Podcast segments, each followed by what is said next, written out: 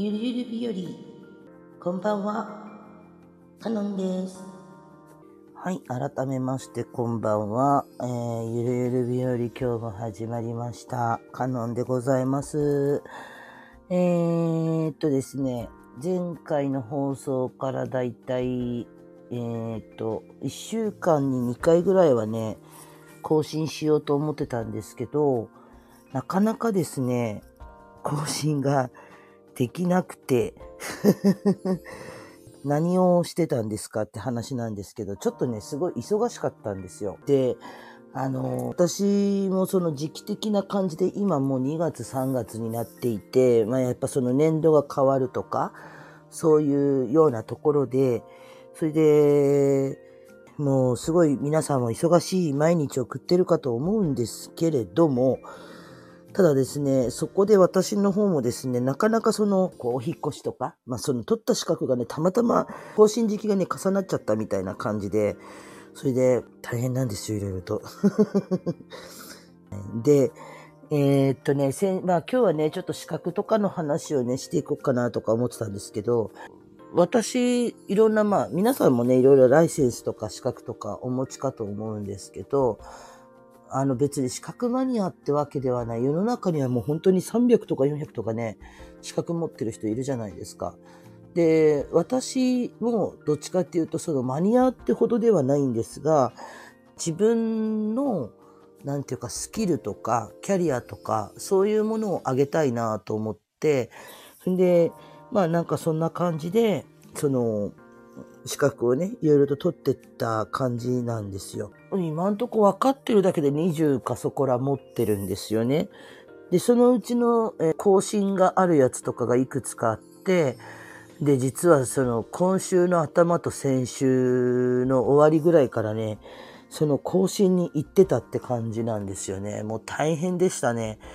じゃあね、今回その更新に行った資格って何？っていう話なんですけど、これが消防でやってる資格取得ができる、その救急救命の方の資格っていうのがあるんですけれども、それはまあただなんですけど、その救急救命の指導員の資格っていうのが実はあって、それの講習に行ってた感じですね。もうね、大変でした、ほんと。肩こりはするわね。あのー、なんかこう、思うんですけど、車の免許とかだったら、どうなんでしょうね。車の免許ってこう切り替えとかするじゃないですか。その時は書類出して、で、前の免許証とちょっとしたこう座学で講習を受けて、で、免許証の色でなんかその座学の講習受けたりビデオ見たりして、それで新しい免許証ができたら、はい、取って帰ってくださいって言って終わりじゃないですか。切り替えてね。だけど、その資格の講習ってどうかすると最初から受け直しみたいなやつっていうのがあって、それはそれで、まあ、知識を入れるのには悪くはないんだけど、よしあしなんのかなとか思ってたりするんですよね。で、消防の資格っていうのは3年なんですけど、その、赤十字か。赤十字のね、救急法救急員っていうのは5年なんですよ。で、5年、さ、もともと赤十字も、あれもね、3年だったんですけど、5年の更新に変わっちゃったんだよね。で、5年って言うともう忘れるから、じゃあその間になんかこう講習とか受けに来てくださいって話ですけど、めんどくさいのがね、赤十字って認定書が出ちゃうから、結局そこで5年の間に何の講習も受けずに、じゃあね、最初からあの、更新のために行きましたって言っても、結局5年で執行しちゃう感じなんですよ。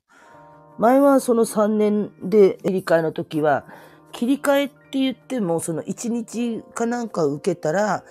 それで終わりだったんじゃなかったのかな？その切り替えって形でいついつこういう講習を受けましたみたいな感じのハンコスポンと押されて終わりだったんですけど、なんかね、5年に変わってから、その5年来たらまた最初から受け直しみたいな。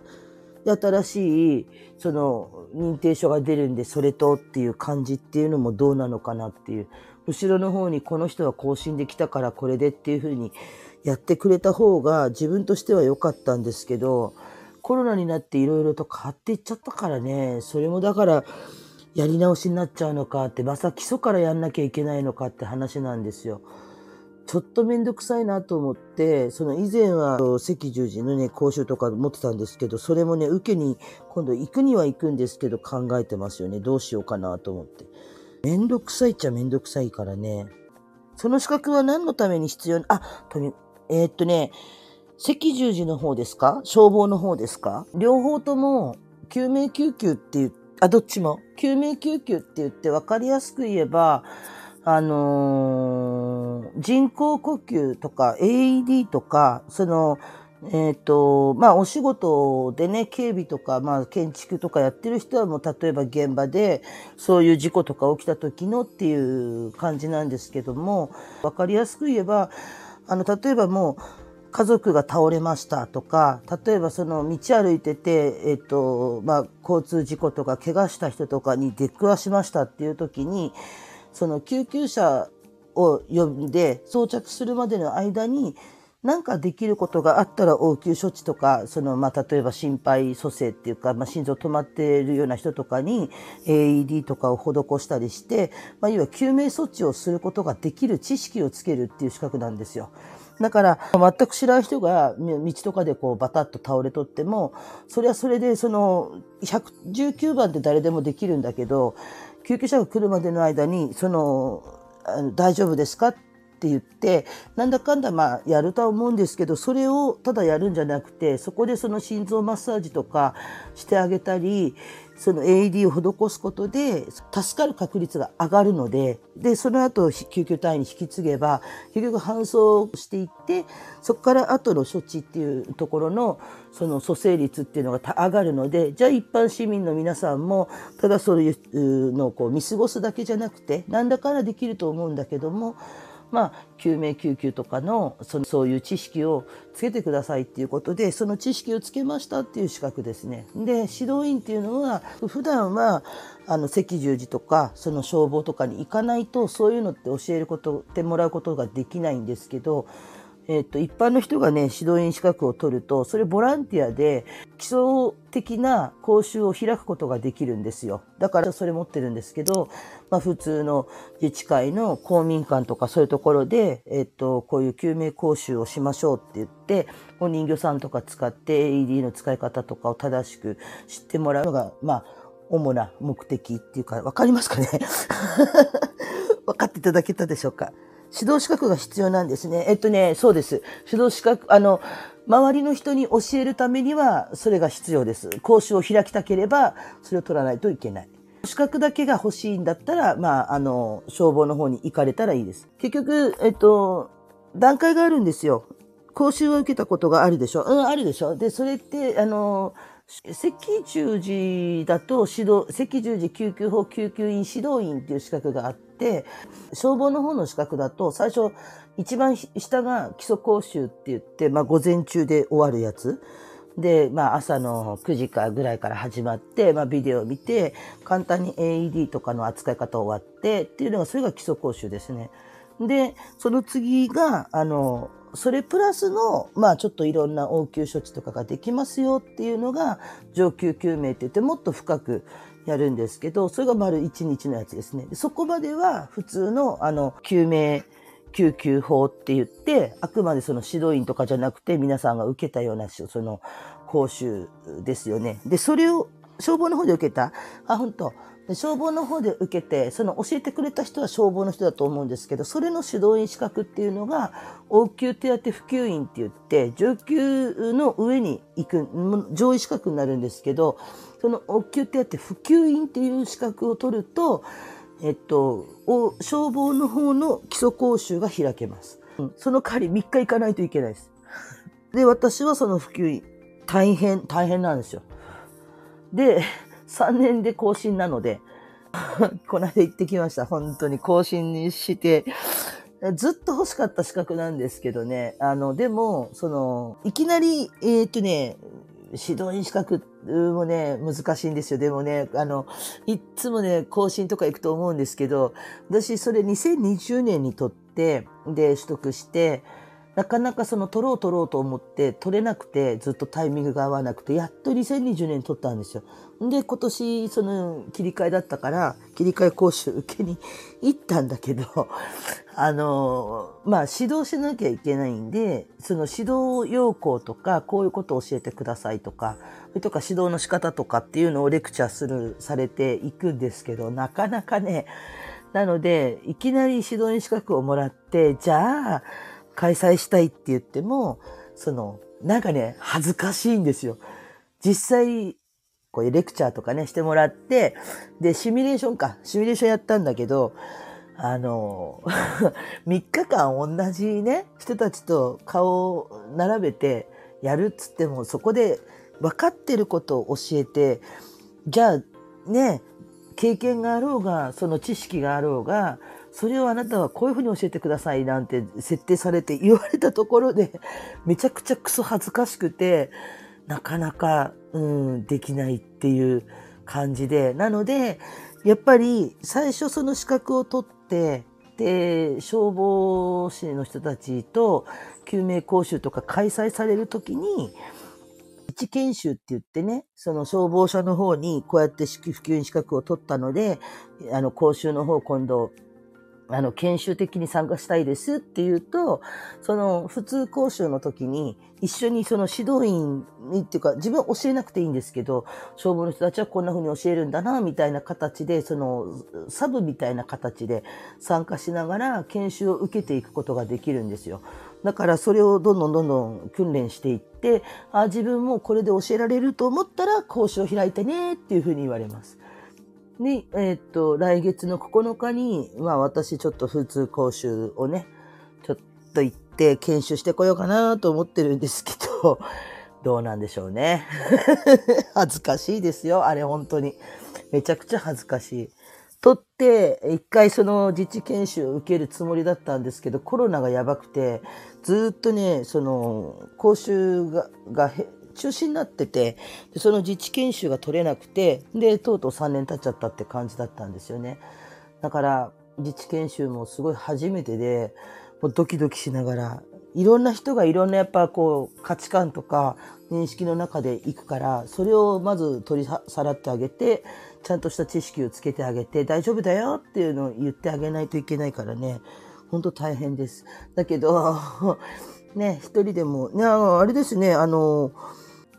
すごいですね。ちゃんと研修、講習を受けられたっていうことですけど、なんかその仕事かなんかで取られたんですか？自分で行こうと思って行ったのかな？そういう講習を受けて知識を持ってるっていうのは素晴らしいと思う、私は。あ、子供会でね？なるほど。すごいですね。あのー、まあ多分午前中だけだったかと思うんです。普通救命の方だと思います。多分受けられたのは。まあ、市民一般的には上級講習っていうのは多分消防行かないと多分無理のはずで、自治会とか子ども会でされてるのは多分はその4時間とか3時間とかそういう講習で基礎講習ってやつなんですけど、普通講習ですよね。そうですよね。で、それを教える資格です。うん、あの、消防のやつはね。それの、さらに上が指導員っていうのが、まあ、そう要するに普及員を育成する指導員っていうのがあるんですけど、それはなんかね、あの、救急救命士とか消防とか、そういうの携わってる人たちとか、なかなかいろんな認定がないと無理みたいで、一般の人が取れる指導員資格っていう、消防の方の資格っていうのは、あの、応急手当普及員っていうやつですね。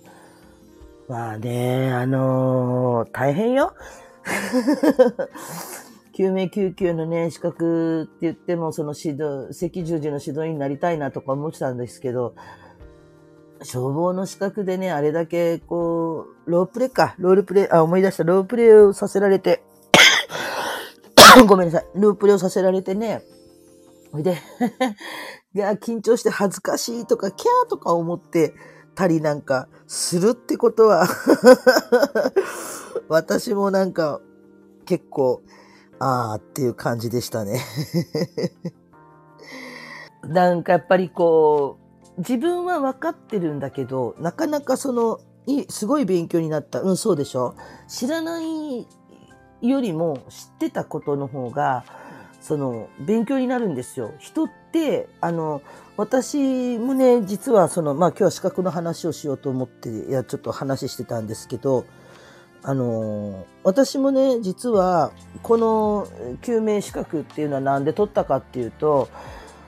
別に取らなくてもよかったんだけど、中学校のね、2年生の時に、たまたまその学校のイベントかなんかで、消防団のおっちゃんが、えっと、まあ、お人形ね、あれを持ってきて、昔お人形ってさ、そろそろ寝ます？あ、ありがとうございます。まあ、よかったら後で、まあ、アーカイブ残すんで聞いてください。ありがとうございます。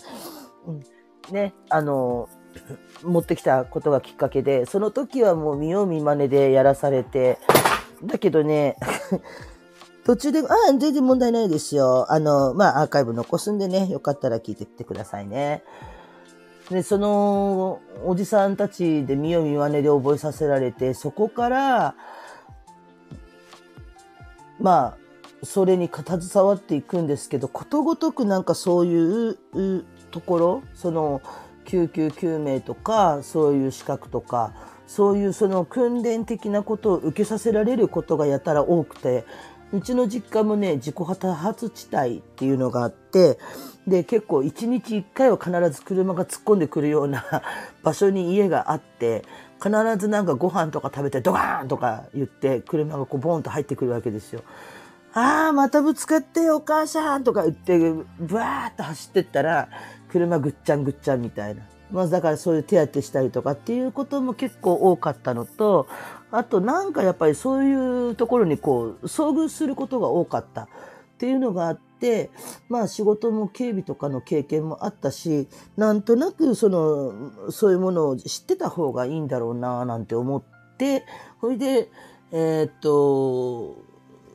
消防の訓練、普通講習っていう訓練は2回ほど受けてたんですけど、もうちょっとちゃんとした形で、その視覚的に撮りたいなと思って、やったと、や、あの、いろいろ調べていったら、あと、赤十字のその救急救命、救急法救急員っていう資格があって、で、それを、まあ、取得したわけですよね。で、あ、こういうものがあるんだと。で、消防の方のはね、普通救命資格しかないと思ってたんですけど、そういうことじゃなくて、もうもっと上の、あの、なんていうんですか、資格あるよっていう感じで、で、まあ、上級救命とかいうのを、その、覚えて、で、ある程度知識はつけて、もちろんその間に人命救助とかも何回もやっててきたんですけど、なんかやっぱりさ、それを伝えていきたいじゃない？自分が知識ね、持ったら。だから、じゃあその、うんと、そういうの伝えていくにあたってね、どういうふうに自分がうまいことを教えていったらいいだろうとか、そういう気持ちが出たんで、指導員資格まで取ったっていう感じなんですよね。でね、実はね、その救急救命の資格持ってますって言ってますけど、まあ、他にもね、いろいろこう持ってて、まあ、その消防の救命資格ももちろんなんで、もう3日間本当ね、体ガタガタですよ。だって3日間ずっとしん、えっ、ー、と、胸骨圧迫つってこう30回グッグッグッグッグッグッグッってやらされて、足はガクガク、腕は肩は凝るみたいな。終わったよ、やっとって感じでしたけどね。まあだから、次の更新までの間に、まあ自治会とかそういうところでボランティアでね、開いていけたらいいなと。で、それの延長で、まあ犬とかワンちゃんとかにゃんことか、そういうところの、あの、なんていうんですか、ペットとかの、えっ、ー、と、ペットセーバーっていうね、なんか、講習があるみたいなんですけど、それを受けて、まあ、それも動物とか大事なね、犬猫が育った時に、助けることができるような知識もつけれたなぁなんて思ってて、自治会でも開けたらな講習なんて思ってたりもしてる今日この頃ですね。でね、あとね、私ね、あと簿記とかも持ってるんですよ。簿記、日照簿記の2級でしょ？で、あとね、アロマテラピー検定の1級とか、あと、まあ、警備員だった時に国家資格として警備員検定のね、あの、交通誘導警備業務っていうやつの2級を持ってるんですけど、まあ、だから私、検定警備員って言って、実際、あの、もうこれはね、えっと、終身資格なので更新がありません。で、警備会社行くときは、これ免許持ってます、資格持ってますって言ったら、まあもう、えっ、と、まあ普通警備会社入ったら30時間の初任研修っていうのがあるんですけど、それが、えっと、免除になって、もうほぼほぼ1日座学でちょっとか、ね、うちの会社はね、こうこうこういう会社でね、みたいな説明聞いて、で、書類ちょろちょろっと書いて、じゃあ明日から現場行ってくれる？みたいな 感じすると出れます。めちゃくちゃね、いいですね。だから、その、まあ、警備員の仕事行こうと思えば、ただし交通だけですけどね。で、他の、えっ、ー、と、交通だったんだけど、例えば他の貴重品警備とかもあるんですけど、そういうちょっとジャンルが違うところに行くと、またそれはそれで受け直さないといけないっていう感じです。ただし交通として行けば、あの、免除、研修免除になるんで、その、あっという間にね、他の現場にパッと入ることができたりもします。でね、あとね、まあ、武道やってたんで、少林寺拳法の一級とか、まあ、もちろん車の免許なんかも持ってるんですけど、それもそうですし、あと、ファイナンシャルプランナーですかね。それとか、えー、っと、パソコンの資格ですよね。それとかね、マナー検定とかね、いろいろ持ってます。なんだかんだ取ったんですよ。あと、危険物も持ってますよ。オツ4。いや、あの、お、おつよんもね、なんで取ったのっていうふうよく言われるんですけど、なんか自分の周り、工業高校出身者がいて、その危険物の話よく聞いてたんですけど、その、危険物って最初ピンとこなかったんですけど、なんだろうと思って、で工業高校でガソリンスタンドとか行けるよとか言われて、あ、そうなのと。でもね、なんかみんな、なかなかね、自分のその、の知ってる子たちって、その、おつよんを取るのに必ず2回は試験受けてるんですよ。一発合格した子がいなかったの。え、そんな難しい資格なの？って言ったら、いや、なかなか取れないんだよって言われて、それで、えー、そうなん？っていう感じで、ちょっとね、興味がそそられて、じゃあちょっとトライしてみようかなと思ったんですよ。で、まあ、おつよの話をしてたら、たまたま当時私千葉に住んでたんですけど、その千葉に住んでた時に、ちょうどその隣の家に住んでた人がやっぱりおつよを持っていて、その人が言うには、あ、かのんちゃんさ、おつよん取る、取りたいの？と。おつよんはね、って小学校までの算数と中学校までの理科が分かってれば取れるよって言われて、あ、そうなんですかって言って。いや、そんなこと簡単に言ったけど結構難しいって言ってみんな聞きましたよって聞いたら、でも、理系、あれは理系だからさ、って言われたんですよ。で、あ、理系なんですか？って、実はね、私理系上なんですよ。どっちかっていうとね、国語、あの、文系の国語とかめっちゃ好きなんですけど、もうね、国語ね、ほんとマジ福岡一番だったんですけど、でもね、理系上とまではいかずとも、ちょっとね、理系上に近い理系上です。理系なんですよ。頭どっちかっていうと、ね、数学よりは理理科ですね。好きだったんですよね。だから、理科好きですよって科学とか理科、あ、いらっしゃいませ。よかったらゆるっとしてってください。ザキヤマさんですね。理科が大大好きっていうか、得意、うん、得意っちゃ得意だったし、好きだったっちゃ好きでしたね。だから、その危険物なんかじゃあ大丈夫だよって言われて、ほうほうほうと思って、まあ、なんとなくみんながその苦労した資格ってなんだろうと思って、ほんで3ヶ月ぐらい教科書読んで、で、一発で取ったんですけど、で、うちの主人とかにも、そのね、ガソリンスタンドとか、まあ、おつよんぐらい取っとったら、まあ、うちの主人はドライバーやってるんですけど、まあ、そのドライバーの資格をね、あの、資格じゃない仕事をね、もし終わったとして、じゃあなんかタンクローリーとか乗れるんじゃない？って言ったら乗れるかもね。でもタンクローリーとかで行くんだったら、やっぱ危険物のおつよは持っといた方がいいよって言って話してて。ええー、おつよで難しいんでしょ？っていうか、いや、理科分かってれば大丈夫で、小学校までの算数と。で、化学方程式の話とかあれ出てくるんですけど、全くそんなもんできなくて大丈夫。受けた私が言います。あれね、大丈夫です。化学方程式とか、水平リーベとかね、昔やったと思うんですけど、あ水平リーベとかもね、なんかこう、周りの人は覚えなきゃいけないとか言うんですけど、あ、覚えなくていいです。もう、あの、アマゾンで見た語呂合わせのやつをバッツリ覚えて、それでほぼほぼ受かってたので、まあね、フルビットね、目指していこうかなとか、ちょっと考えたりもしててね。あと、関係2級とかね。まあ、漢字は得意だったので、国語はね。だからそういうのも取ってたりとかしてるんですけど、うん、なまあ、国家資格とか、まあ、民間資格とか、その、昔付き合ってた人は資格を取るんだったら国家資格じゃないとダメなんだよとかよく言ってましたけど、別にね、国家資格だからとか民間だからっていうわけじゃなくて、あの、生かすことができれば資格は何でもいいと思います。うん、別にその資格だったからまずいとか、それだったからいいとか、そういうことはないし、うん、その人がスキル上げたくて取って、それが何らか生かされてればいいんじゃないかなっていうのはあります。結構私事務系金融系を取ってる中に、まあアロマテラピー検定1級とかね、持ってるんで、意外なところでね。で、じゃあそういう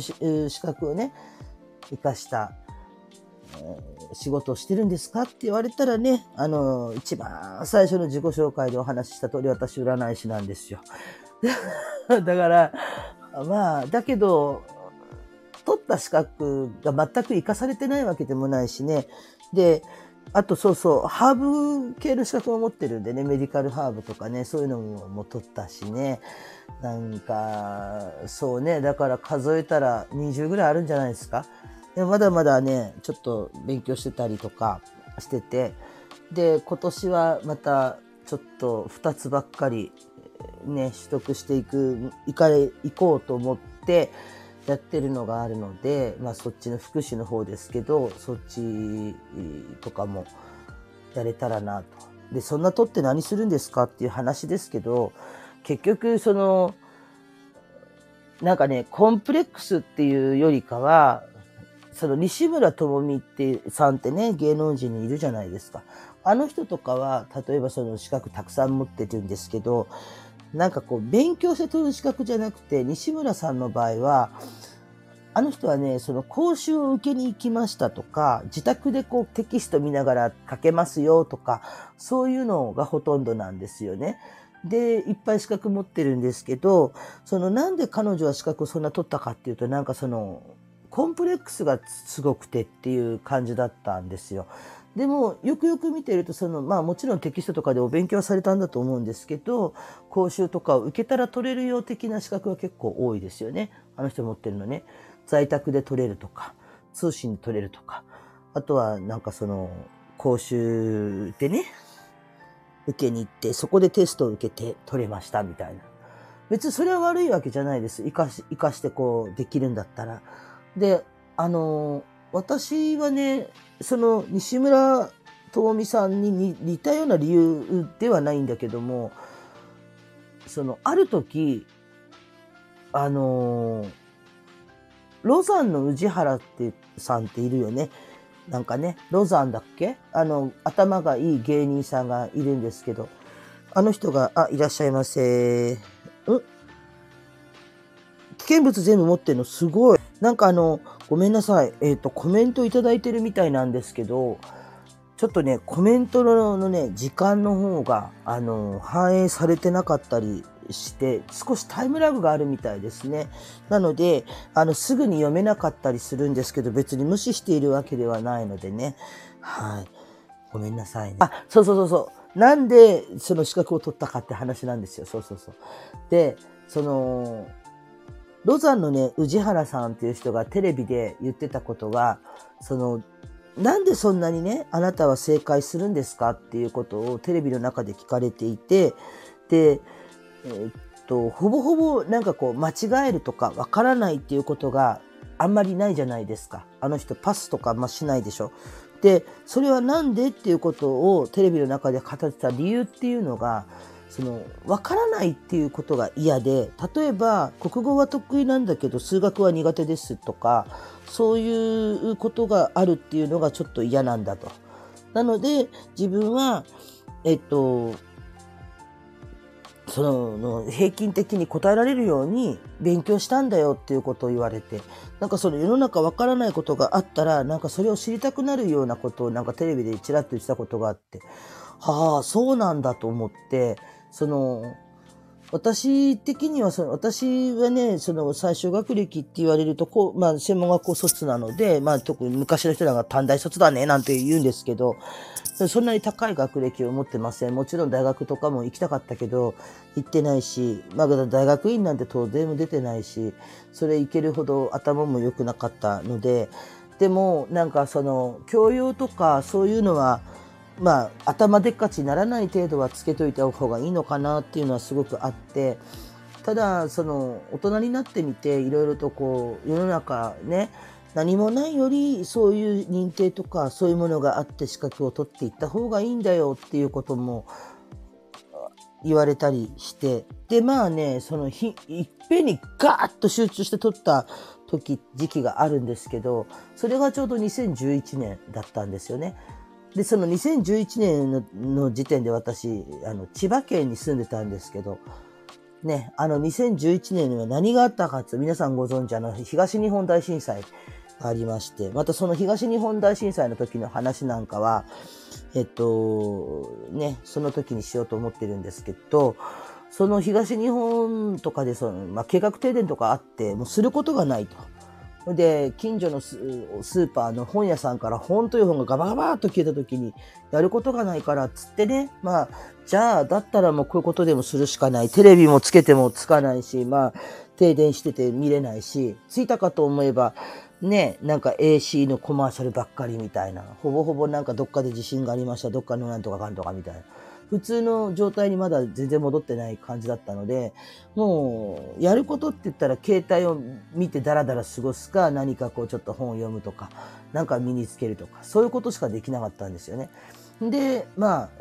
じゃあ取っちゃえって言って、その時に確か危険物とかマナー、もマナー検定とか漢字検定とかアロマテラピーとかをガーッと取った感じです。で、まあね、今はもういい年、もうそれから十何年経って、まあ結構いい年になったんですけど、でもね、その死ぬまでやっぱり人って何かしらこう、知識とかそういうものって入れといた方がいいのかなとも思うし、私その占い師やってますけど、いろんな相談とかをやっぱ受けることってあって、その相談を受けててね、良かったなって思うのって、やっぱそのそこに必要な知識だけだと、やっぱこう分かんないっていうこともあるし、まあそれはそれでいいんですけど、でも、もし知っていれば、もっと深いところまで入って相談を受けて答えてあげられるっていうメリットもあるから、だからある意味良かったのかなと思ってます。うん、ね。まあそんなわけでね、私実はこの一週間本当に疲れ果てておりまして、更新も何もしませんでしたけども、またね、えっと今年はさっきも言った通り、また2つばっかり新しい資格って言ってますけど、何をしようとしているかって言ってですね、えっと、一つは、まあ、要約筆記法師員っていう、しか、まあ、にお仕事があるんですけど、それのね、認定資格を取るために、まあ、ちょっと今勉強してまして、で、それを去年1年行ったんですけど、あの、仕事の絡みとかで、必須単位が取れなかったんですね。だから今年はちょっと歩行的に来てくださいっていうことで、ちょっと歩行で 行ってきて。で、もう一個は手話を覚えようと思ってます。あと自分の中では、えっと、中途半端にやめちゃってる英語と韓国語をマスターしたいなと思ってまして。なん、まあ、これね、まあ、いろんな本当に理由があるんですけど、別に、まあ、だから本当に英検とかさ、そういうのも取りたいななんて思ってて、なんでかっていうと、あの、うちの鑑定士仲間の人たち、やっぱりもちろん日本なので、日本語ですよね。だけど、ちょっとグローバルに活動できたらなとか、例えば、みんなやっぱりその日本にいる外人さんたちがこう悩みを聞きに来ても言葉が喋れないからじゃあそっちにってなっちゃうとあれだし一人でもそういう対応ができる人がいたら対応できるじゃないですか。手話とかで喋れる人がいたら対応できるじゃないですか。だからそういうものもあのちょっと身につけておいてじゃあ例えばこの先生は英語対応ですよって言ったら英語でねあの鑑定してあげればいいしねあちなみに、まあ、私はあのスピリチュアル系ですけど、まあ、投資とかっていうことでやってますので、クリアボヤンスっていうんですけど、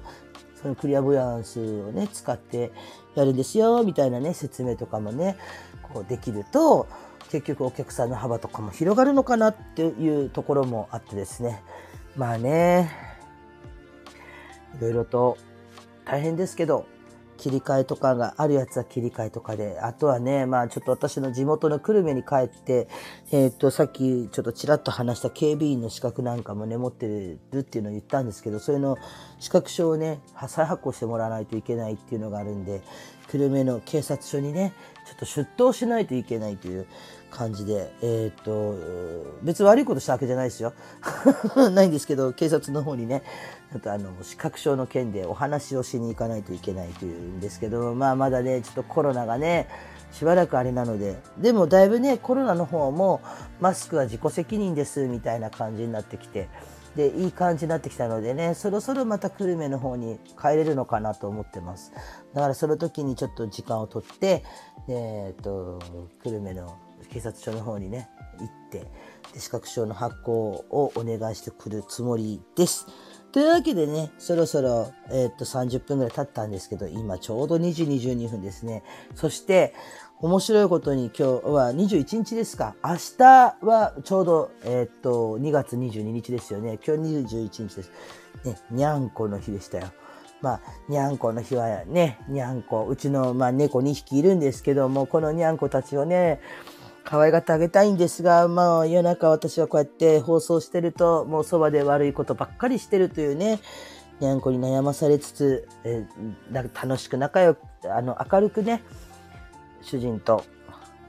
2匹で過ごしてる今日この頃です。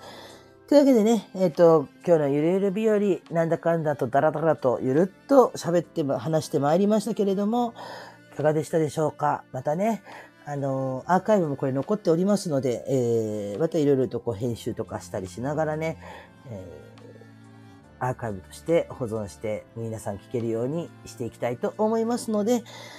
もしよかったら聞きに来てください。またライブの時は告知をしたりとかしながらね、配信していこう、いけたらと思っております。というわけで、えー、っと、今日お付き合いありがとうございました。また